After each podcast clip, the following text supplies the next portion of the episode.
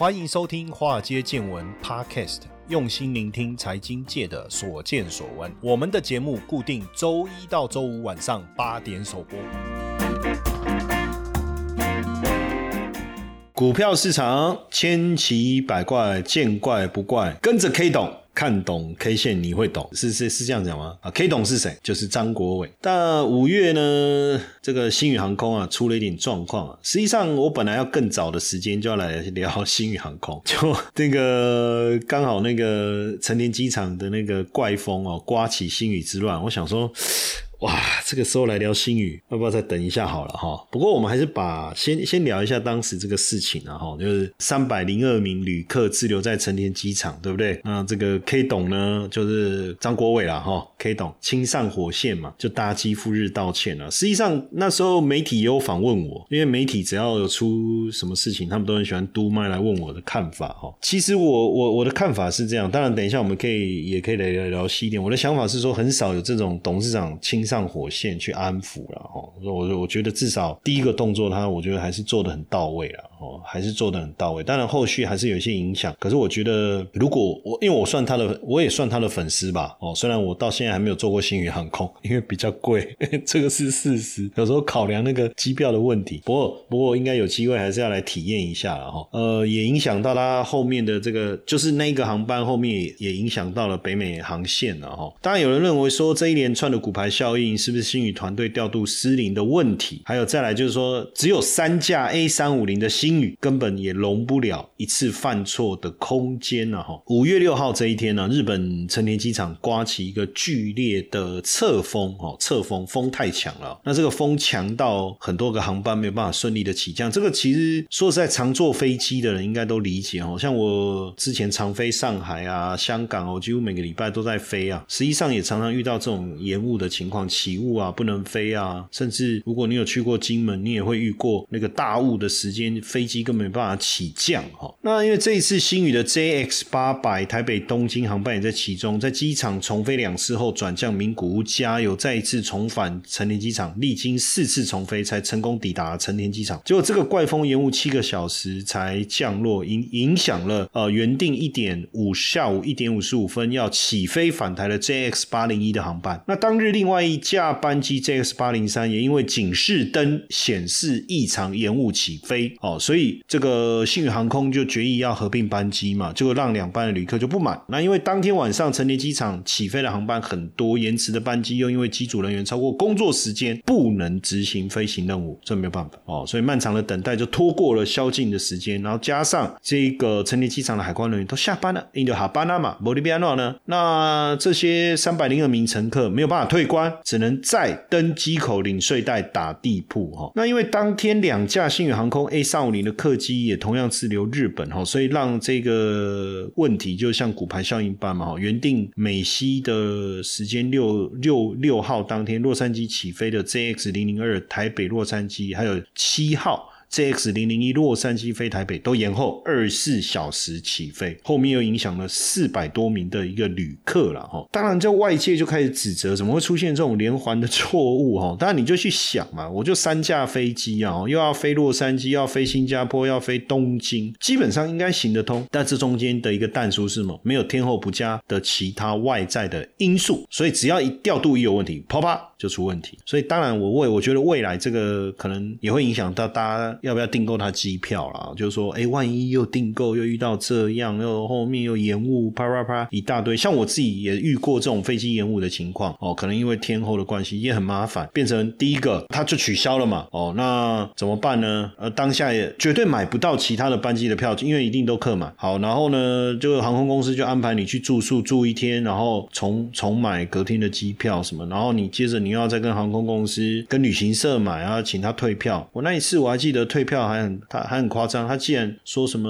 呃只能退多少，反正很夸张就对了。后来也是争取啊，才才几乎全数的退还这样子，很麻烦的哈。那很多旅客当然也没办法接受，然后那张国伟也说他自己也没办法接受，这绝对是一个最大的公关危机啊，公关危机。不过也似乎没有你你说可能会影响到大家买它机票的意愿了哦，但是没有影响到它的股东要不要买它股票，股东人数还增加，还认真增加。当然，大家也担心说，呃，新宇一直就是一个精品航空的给人家的形象嘛，精品航空啊，哦，那会不会之后这个天后航班影响航班，然后股牌效应等等，那原本大家认为的王子复仇记，让精品航空最后变成网红航空，实际上也有人仔细的去盘点这一次是新宇航空的决策疏失的问题哈。第一个就是说机组员超勤却没有特别的准备哈，那不管并不并班了哈，执勤都超时。哦，这是一个问题，检修啊、灯号异常啊这些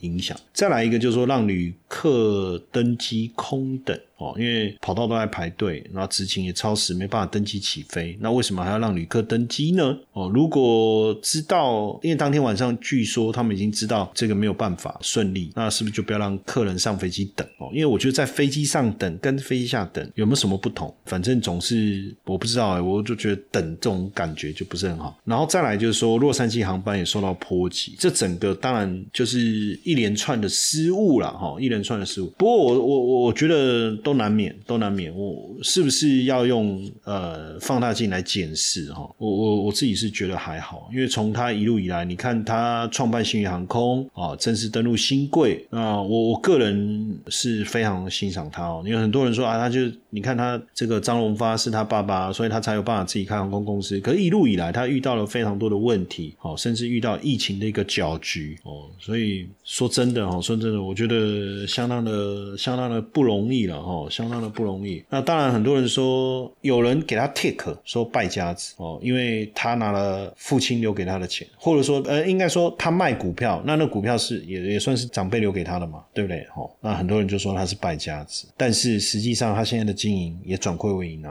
哦。从豪门家变，被迫离开长隆，创立新宇航空，又遇到百年难得一一遇的这个大疫情哦，四年累计亏损百亿，当然被网友。酸了哦，那后来这个整个报复性的出国潮，总算让他在今年一月哦赚钱了，而且还持续的广开航线了，从东南亚、日本到美国，甚至全力抢攻北美到东南亚转运的一个商机啊哦，所以你还是对他要要要佩服吧哈。那像今年一月他就开航越南河内到还有菲律宾宿务，哎，说真的宿务河内跟宿务，我觉得也确实蛮值得去看一看的哈。然后四。四月又开了日本仙台，也插旗了日本的东北，然后日本有六个，现在有日六个日航点哦。今年你看，他也开抢攻了这个日本樱花季，对不对？哦，所以接下来还有这个北美飞东南亚的转机的一个市场，锁定新加坡、越南的高阶商旅客，哈，十亿的转机的人口的转机商机，哦，相当的一个惊人。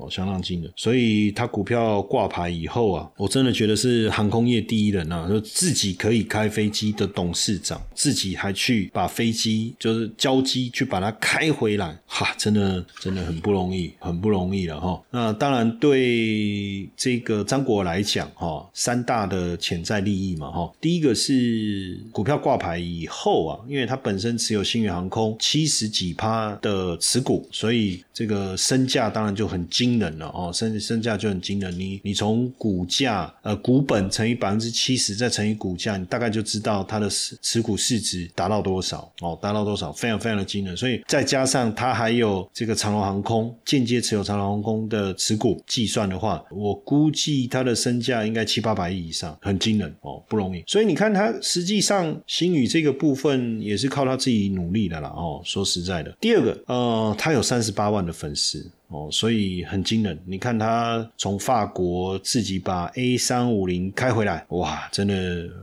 庞大的粉丝哦，庞大的粉丝。所以相信 K 懂，股价会懂哦。对，这句话正确的讲法是这样了。相信 K 懂，股价会懂。那再来，他在之前办增资，叫他自己掏掏掏钱嘛。未来我相信，如果股票顺利的上市的话，那不得了了哈。回顾一下哈，就是新宇开行前其实也遇到了几大的挑战。哦，就是怎么挤进这个桃机的停机坪，因为桃机停机坪爆满已经是一个老问题了。它怎么利用这个桃机东北角的两万平方公尺的这个货机坪，好来做一个调度，这是一个。另外，怎么塞进去黄金的时间带呢？能够把飞机塞进去停机坪啊？那怎么去卡位热门航线呢？然后呢，怎么在冷门的航点来开创新南海、新南海呢？哦，热门的航点冲绳啊、大阪啊、名古屋啦。但如果你不是一线城市哦，有些航点确实哦，不是不见得那么吸引人。哦，那他怎么样创造这个新的一个机会？哦，这个就其实你就会发现他在经营上哦非常的惊人。那因为现在全球航空的客运量哦已经大幅度的回升了，大幅度回升也回到了这个疫情前的八九成了哦。那以它目前的航点来看哦，呃，往这个日本的哦桃园啊，呃不是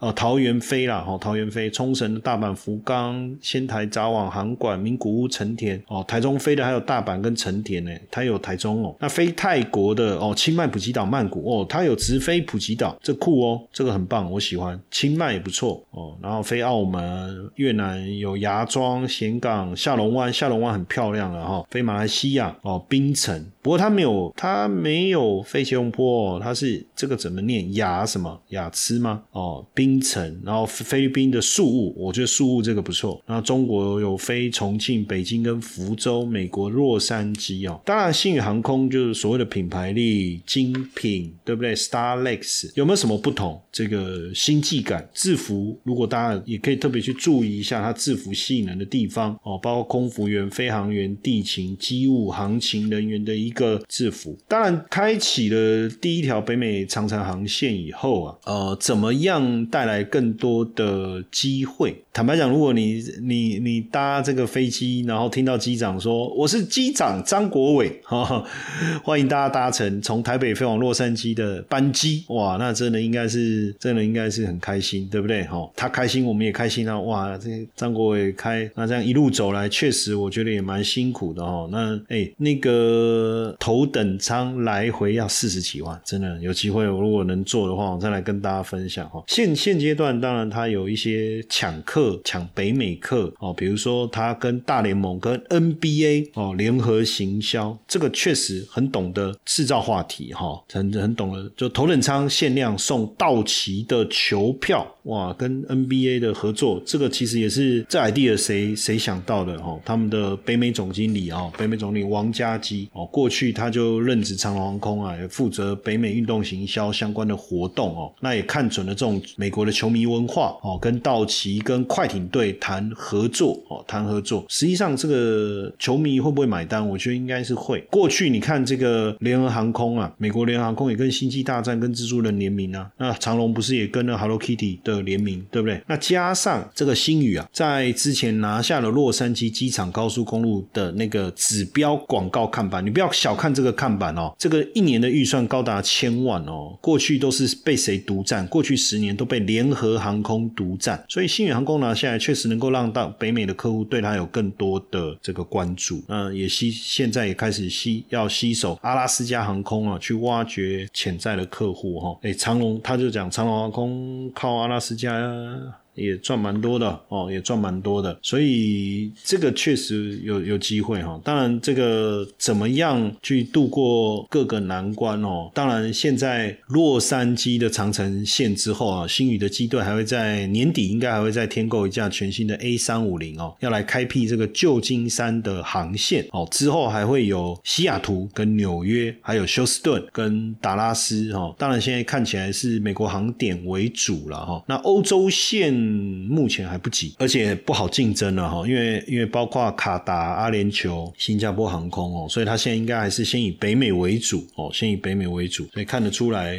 慢慢的哦，应该会渐入佳境哦，渐入佳境。那会不会加入一些航空联盟？像长龙加入了星空联盟嘛，华航是也有加入一个，也有加入个联盟，对不对？哦，所以未来应该都还有很多可以规划的哈。那如果有机会做星宇航空，记得点一下。价星宇特调哈，几乎大家点了一定要拿来拍照，然后就说这个很重要，网红好像只要去搭一定会点，然后 来拍个照。那现在航空当然呃，景气开始回春了哦，景气开始回春了，客运量也开始回升哦，客运量也开始回升，全球航空产业开始复苏哈，各个像包括我看桃园机场也开始增人了，大幅度的一个增产，新进人员起薪三万六到七万四不等哦。那全球航空的运能可能虽然整个复苏哦，会不会有一些受限哦？我觉得可能未来大家可以特别关注一下哦，这个新增的飞机的订单。那航空业大复苏啊，那空运的这个航空股还不能还能不能投资啊？哦，确实我们看到不管是长龙还是华航哦，陆续的增加了航班，营运也开始大幅度的一个增温，包括长龙航第一季的财报啊，每股纯益啊高达零点八八四哦，创了这个创连单季第四高的一个记录哈。当然后续还有这个暑假的一个旺季，第一季当然春节啦、寒假啦、赏樱啊，那接下来这个暑假的部分能不能延续哈？当然大家还还都可以观察，只是说呃一般来说。